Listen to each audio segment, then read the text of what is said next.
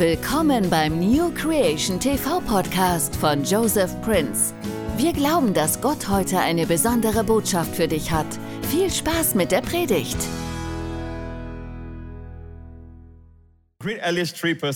Begrüßen Sie mindestens drei Personen in Ihrer Nähe, denn in den nächsten drei Stunden werden das Ihre Freunde sein. Hallelujah.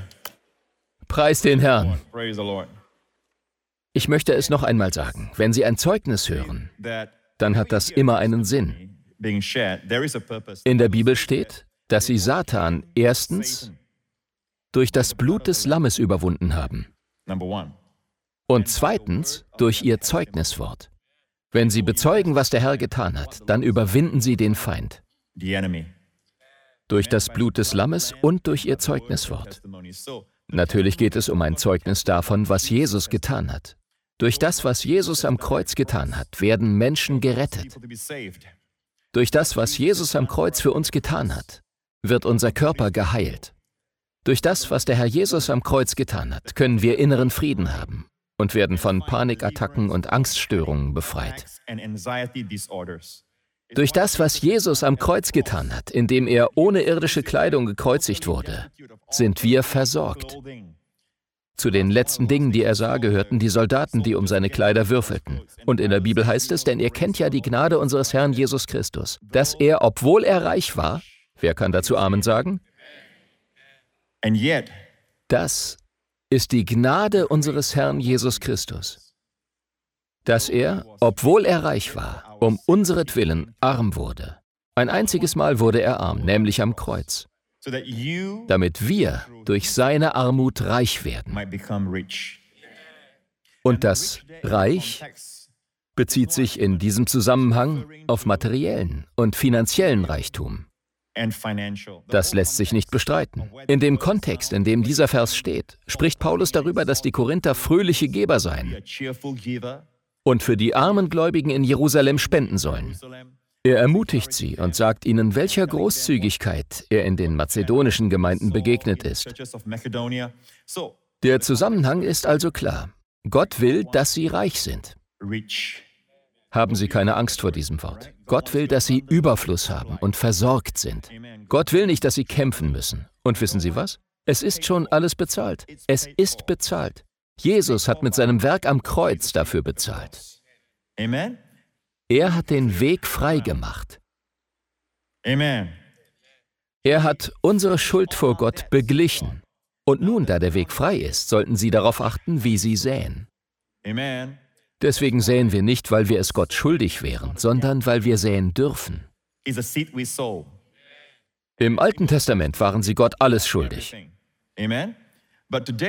Aber wir sind heute durch Jesus reich. Und unser Reichtum ist der Grund dafür, dass wir den Zehnten geben. Der Zehnte gilt nicht für die Welt.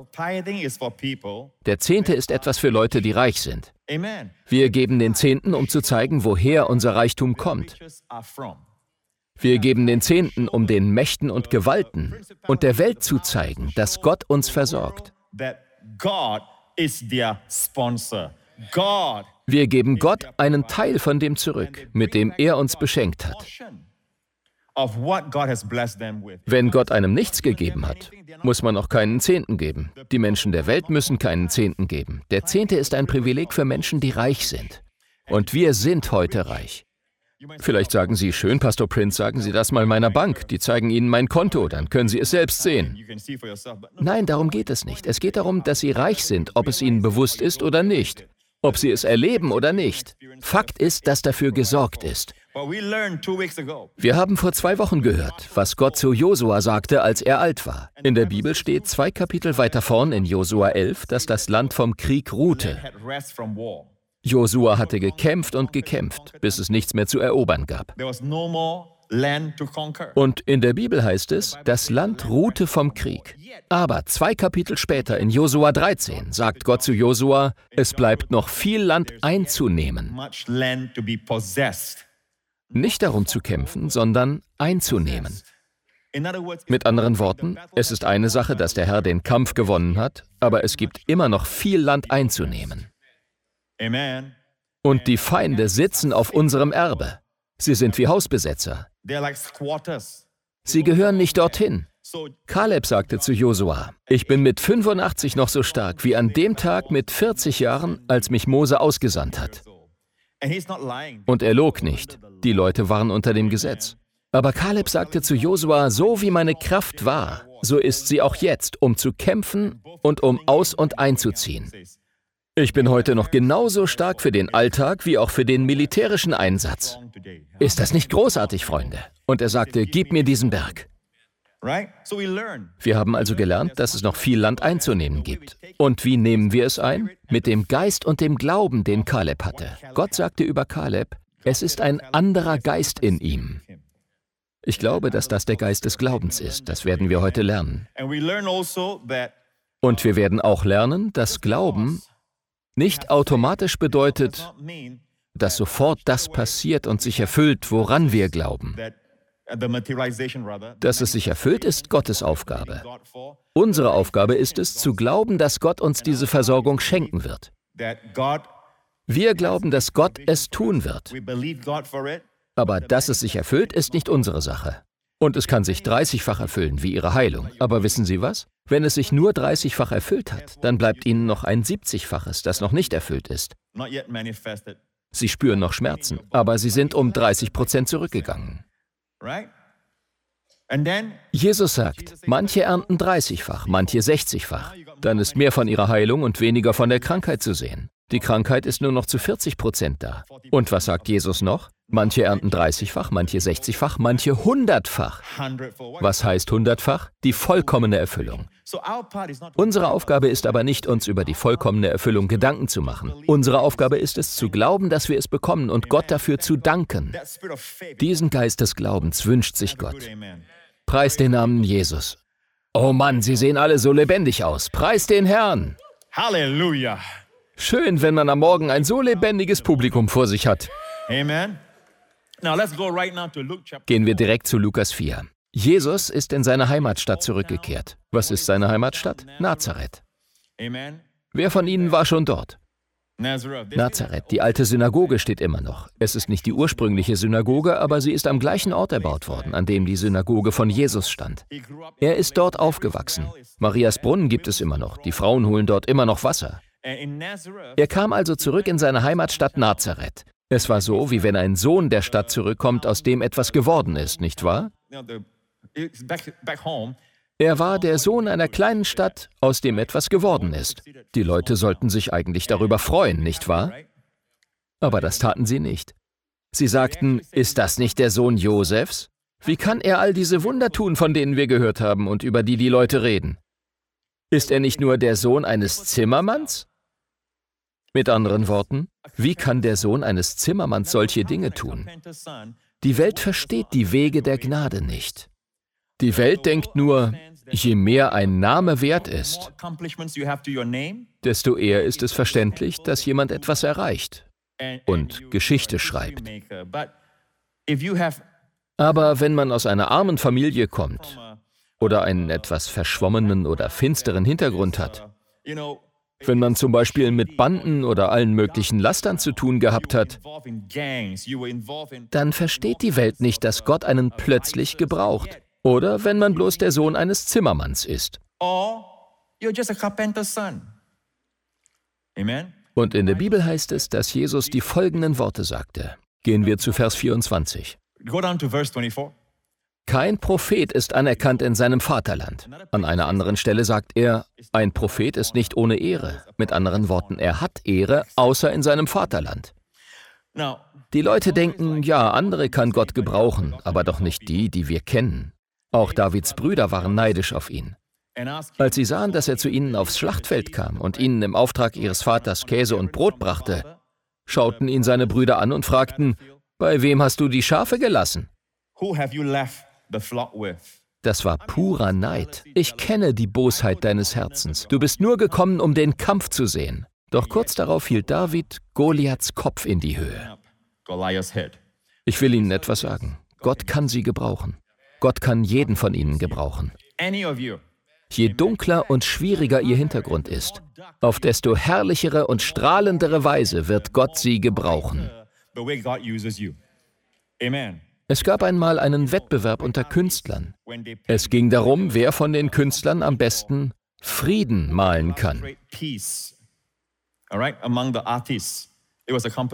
Und es kamen alle möglichen Bilder heraus, mit Sonnenuntergängen und Bergen, den schönen, majestätischen Rocky Mountains, herrlichen Landschaften und idyllischen grünen Wiesen. Aber der erste Preis ging an ein Bild, auf dem man auf den ersten Blick einen Sturm sah. Es zeigte eine Klippe, an der die Wellen hochschlugen. Sie wurden vom Wind in die Höhe gepeitscht. Man sah, wie die Bäume sich unter dem starken Wind bogen. Aber wenn man einen Schritt näher ging, sah man ein Nest, in dem eine Vogelmutter ihre Jungen fütterte und mit ihren Flügeln bedeckte. Und die Jungen sahen ganz friedlich aus. Friede ist nicht die Abwesenheit widriger Umstände. Friede ist Friede inmitten des Sturms. Und das schenkt Jesus. Bekomme ich ein kräftiges Amen? Wir sehen also oft, dass Gott Menschen gebraucht, die einen stürmischen Hintergrund haben. Wenn sie sagen, mein Leben ist ganz verkorkst, kann Gott sie gebrauchen. Dann sind sie Stoff für seine Gnade. Das Problem ist nicht, dass Gott sie nicht gebrauchen kann, wenn sie vollkommen sind. Aber in der Bibel heißt es, seht ihr das nicht, ihr Brüder? Da sind nicht viele Weise nach dem Fleisch. Nicht viele natürliche Menschen nach dem Fleisch, nicht viele Mächtige, nicht viele Vornehme, nicht viele, die in der Welt reich, stark und weise sind, werden von Gott gebraucht. Er sagt nicht keine, er sagt nicht viele. Und wissen Sie warum? Weil sie eher auf ihre eigenen Fähigkeiten vertrauen. Sie vertrauen auf ihre Talente, auf ihre Unterstützer, sie vertrauen auf ihre Verbindungen. Und wenn man das tut, dann bekommt Gott nicht die Ehre. Wir haben letzte Woche gehört, dass Gott Barak beauftragt hatte, Sisera zu besiegen. Sisera war der Anführer der feindlichen Armee, die gegen Israel heranzog. Die Prophetin Deborah hatte zu Barak gesagt, dass Gott ihm Sisera, den Anführer, ausliefern würde. Aber was tat Barak? Er hatte von Gott die Zusage bekommen, ich werde den Feind in deine Hände geben. In wessen Hände? In Baraks Hände. Aber was sagte Barak? Wenn du, die Prophetin, nicht mitkommst, ziehe ich nicht in den Kampf. Und ihre Antwort war sofort, du wirst den Kampf gewinnen, aber keinen Ruhm bekommen. Der Ruhm wird einer Frau gehören. Nicht ihr, sondern einer anderen Frau, die dem Mann den Kopf einschlagen würde. Sie kennen die Geschichte. Es passierte in einem Zelt. Gott hatte es anders vorgesehen. Aber wenn wir Gott nicht vertrauen, dann werden wir nur teilweise siegen. Genauso war es bei Juda. Gott sagte zu Juda, zieh du als erstes hinauf und besiege die Feinde. Aber Juda ging zu einem anderen Stamm, zu seinem Bruder Simeon, und sagte zu ihm, komm mit mir. Wenn du mit mir kämpfst, kämpfe ich mit dir. Gott hatte zu ihm gesagt, Juda, du sollst als erster von all deinen Brüdern losziehen und kämpfen. Gott hatte nicht gesagt, nimm deine Brüder mit. Aber Judah nahm seinen Bruder mit. Und zunächst gewann er einen Kampf nach dem anderen. Aber einen Teil der Feinde konnten sie nicht vertreiben, weil sie eiserne Streitwagen hatten. Was sind schon eiserne Streitwagen? Vor Gott sind sie, als wären sie aus Seidenpapier. Nicht wahr? Es geht hier also um Glauben. Ich habe den Eindruck, dass Gott uns in diesen Wochen Glauben lehren will. Er sagt uns, dass wir durch Glauben unseren Besitz einnehmen, unser Erbe in Anspruch nehmen und das real werden lassen können, was in der geistlichen Welt bereits für uns vorbereitet ist. Alles ist schon für uns vorbereitet. Amen. Jesus ist also in seine Heimatstadt zurückgekehrt. Und dann sagt er, in Wahrheit aber sage ich euch, es waren viele Witwen in den Tagen Elias in Israel. Als der Himmel drei Jahre und sechs Monate lang verschlossen war, da eine große Hungersnot entstand im ganzen Land. Und zu keiner von ihnen wurde Elia gesandt, sondern nur zu einer Witwe nach Zarpat bei Zidon. Die Städte Tyros und Sidon wurden von Alexander dem Großen erbaut. Es sind sehr berühmte Städte der Heiden. Tyros lag direkt am Meer und Sidon lag hier drüben. Und man musste eine besondere Küstenstraße nehmen. Heute sind sie zerstört, es gibt nur noch Überreste. Auf jeden Fall wurden sie von Alexander dem Großen erbaut und es waren große, geschäftige Städte. Aber sie gehörten nicht zu Israel, sie lagen nördlich von Israel. Es waren nicht jüdische Städte und dorthin war Elia, der Prophet Israels, geschickt worden. In der Bibel steht, es gab viele Witwen in den Tagen Elias. Doch wer profitierte vom Dienst dieses Propheten? Wer bekam die Versorgung, die durch seinen Mund ausgesprochen wurde? Er sagte zu der Witwe von Zarpat, die nicht einmal eine Israelitin war, siehe, dein Mehltopf in deinem Haus soll nicht leer werden. Und das Öl, das du in deinem Krug hast, Dein Krug soll ein bekannter Schauspieler werden und man wird ihn Manfred nennen. Sorry, war nur ein Witz. Ich wollte nur sehen, ob Sie aufpassen. Das Öl in deinem Krug soll nicht weniger werden. Der Mehltopf soll nicht leer werden und das Öl im Krug soll nicht weniger werden. Ich will Ihnen etwas sagen. Dann ist ein Haushalt versorgt. Stellen Sie sich vor, Sie hätten immer Mehl, um Brot zu backen und Öl, Salböl. Sie verwendeten Öl für ihre Lampen, das war ihr Strom. Aber nicht nur das, sie brauchten es auch für ihr Essen. Zum Kochen kann ich Olivenöl nur empfehlen, es ist sehr gesund. Preis den Herrn. Und wer wurde auf diese Weise versorgt? Die Witwe von Zarpat. Und sie war nicht einmal eine Jüdin, sie war eine Nichtjüdin. Als erstes geht es hier also um ein Versorgungswunder. Sagen Sie, Versorgung. Und das nächste? Und viele Aussätzige. Das war die Antwort von Jesus. Was wollte er damit sagen? Sie sagten, er sei nur der Sohn eines Zimmermanns und wunderten sich über ihn. Und dann brachte er das mit den Nichtjuden zur Sprache.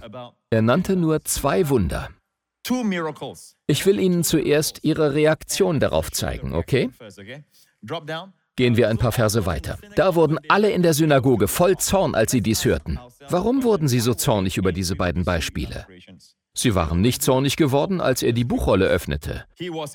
Er war in der Synagoge seiner Heimatstadt und stand auf, um zu lesen. Sie wurden nicht zornig, weil er aufstand, um zu lesen. Dann sagte er, der Geist des Herrn ist auf mir, denn er hat mich gesalbt, die zu heilen, die zerbrochenen Herzen sind, die Gefängnistüren zu öffnen, den Gefangenen Befreiung zu verkünden und zu predigen, dass, auf Griechisch Dektos, das angenehme Ja des Herrn. Ein Dektos-Jahr ist ein Jahr, in dem Gottes Gunst und Güte im Überfluss herabströmen. Dann kommt der Tag der Rache des Herrn. Und das las er nicht mehr vor. Er las die Stelle aus Jesaja. Und bei Jesaja steht: Zu predigen das angenehme Jahr des Herrn, den Tag der Rache unseres Gottes. Aber Jesus rollte das Buch nach, das angenehme Jahr des Herrn, zusammen. Warum? weil er beim ersten Mal kam, um Gottes Gunst und Güte zu bringen. Dann schloss er das Buch. Und wo er das Buch schloss, dort müssen wir es auch schließen. Manche Leute wollen, dass ich es wieder aufschlage und Rache predige, aber wir befinden uns nicht im Zeitalter der Rache. Wir befinden uns im Zeitalter der Gnade. Wir befinden uns im Zeitalter des angenehmen Jahres des Herrn, in dem Gottes Gnade und Güte im Überfluss ausgeschüttet werden. Sie wollen, dass ich den Tag der Rache des Herrn predige. Und ja, wir können auf den kommenden Tag der Rache hinweisen. Aber er ist noch nicht da. Er ist erst da, wenn Jesus zum zweiten Mal kommt. Als er aber zum ersten Mal kam, brachte er Gnade und er schloss das Buch. Prediger müssen lernen, das Buch dort zu schließen, wo er es geschlossen hat. Zwischen dem angenehmen Jahr des Herrn, Komma, und dem Tag der Rache liegen 2000 Jahre. Und doch schloss er das Buch. Er wusste, wie er das Wort Gottes richtig unterteilen musste. Selbst dann waren sie noch nicht zornig auf ihn. In der Bibel steht nur, dass alle Augen auf ihn gerichtet waren. Wenn man gesalbt ist, sind alle Augen auf einen gerichtet. Dann sagte er, heute ist dieses Wort erfüllt vor euren Ohren. Und selbst da wurden sie noch nicht zornig. Sie wunderten sich nur. Gehen wir zu der Stelle, wo sie sich wunderten. Es steht ein paar Verse weiter vorn. Er rollte die Buchrolle zusammen und alle Augen in der Synagoge waren auf ihn gerichtet. Er fing aber an, ihnen zu sagen, heute ist diese Schrift erfüllt vor euren Ohren. Und alle gaben ihm Zeugnis und wunderten sich über die Worte der Gnade. Gott nennt das Worte der Gnade. Wenn wir darüber predigen, was der Herr für uns tun will, ist das Gnade. Im Gesetz geht es darum, was wir für Gott tun müssen. Im Gesetz heißt es, du sollst nicht, du sollst nicht. Die Botschaft vom Berg Sinai war, du sollst nicht, du sollst nicht, du sollst nicht. Und welcher Tag war das? Der Pfingsttag. Amen. Aber als der Pfingsttag im Neuen Testament kam, war das nicht das Werk von Menschen. Kein du sollst nicht, du sollst, du sollst nicht. Nein, es war das Werk Gottes. Sie sprachen in fremden Sprachen von den wunderbaren Werken Gottes und was Gott für uns tun will. Das ist Gnade. Unter der Gnade konzentrieren wir uns also auf das, was Gott für uns tun will. Wir schauen auf das, was Gott am Kreuz mit dem Tod, dem Begräbnis und der Auferstehung von Jesus für uns getan hat. Wir schauen auf das, was Gott für uns, in uns und durch uns tut. Wir sind uns also immer der Werke Gottes bewusst. Gottes Handeln in der Vergangenheit, in der Gegenwart und in der Zukunft. Future activity. Amen. Aber wir schauen nie auf unser Handeln. Es geht nicht um das, was ich getan habe. Es geht nicht um das, was ich gerade tue, was ich tun kann oder was ich tun werde. Das ist das Gesetz. Amen? Sie wurden also auch noch hier nicht zornig. Sie wunderten sich, aber sie waren nicht zornig. Und sie sprachen, ist dieser nicht der Sohn Josefs? Okay, weiter zu dem zweiten Beispiel. Beim ersten redete Jesus über Versorgung. Wem wurde diese Versorgung geschenkt? Wen hat Gott gesegnet? Nicht Juden oder Juden. Die Juden waren Gottes auserwähltes Volk. Und doch sandte Gott den jüdischen Propheten zu einer nicht-jüdischen Frau. Jesus sagte, es gab viele Witwen in den Tagen Elias in Israel, aber zu keiner von ihnen wurde Elia gesandt. Gott sandte ihn zur Witwe von Zarpat, einer Nichtjüdin, in einer nichtjüdischen Stadt. Schauen wir uns das nächste Wunder an. Ein Heilungswunder. Jesus sagt hier, und viele Aussätzige. Es waren nicht nur ein paar, es gab viele Aussätzige in Israel. Und viele Aussätzige waren in Israel zur Zeit des Propheten Elisa. Zur Zeit des Propheten Elisa gab es also viele Aussätzige, so wie es zur Zeit von Elia viele Witwen gab. Und viele Aussätzige waren in Israel zur Zeit des Propheten Elisa. Viele Aussätzige. Und was brauchen Aussätzige? Heilung. Sie müssen gereinigt werden. Aber keiner von ihnen wurde gereinigt. Keiner von denen in Israel wurde gereinigt, sondern nur Naeman, der Syrer. Deswegen war es etwas ganz Neues, als Jesus den Aussätzigen berührte. Wenn man unter dem Gesetz einen Aussätzigen berührte, machte der Unreine den Reinen unrein. Aber unter der Gnade macht Jesus, der Reine, den Unreinen rein. Die Gnade ist gekommen. Amen. Und sie wussten damals. Dass nur der Messias Aussatz und Blindheit heilen kann.